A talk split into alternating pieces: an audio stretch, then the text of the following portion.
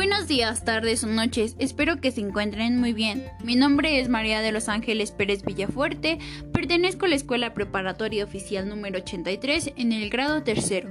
El día de hoy abordaremos el tema de procesos psicológicos en la asignatura de psicología. Para ello iniciaremos con la definición de procesos psicológicos, seguiremos con los procesos psicológicos primarios y secundarios y finalmente con los procesos psicológicos de la memoria. Sin más, iniciamos. Los procesos psicológicos son todos y cada uno de los procesos mentales que permiten a una persona tomar conciencia de sí misma y de su entorno. Estos procesos hacen un ajuste del comportamiento en las condiciones y demandas ambientales en las que esta persona se encuentra.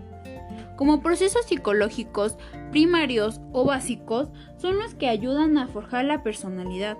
Entre ellos encontramos la sensación, la percepción, la atención y la memoria. Como procesos secundarios encontramos el aprendizaje, los estilos de aprendizaje, el pensamiento, el lenguaje y motivación y la inteligencia. Para estos existen procesos mentales. Estas son las formas en las que a través de las cuales nuestra mente almacena y elabora la información aportándolas a nuestros sentidos. Y de igual manera, eh, con esto existen procesos psicológicos en la memoria. Y para ello definiremos qué es la memoria. La memoria es el almacén de información de todo lo que nosotros conocemos, tenemos. Y para esto se llevan a cabo estos tres procedimientos.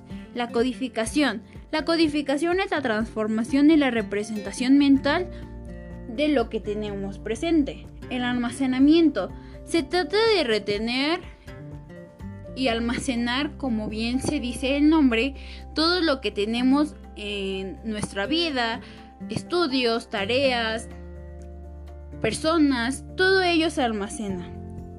La recuperación es la manera de acceder a la información almacenada. Todos aquellos recuerdos, momentos, trabajos, sensaciones se quedan almacenadas en este lugar.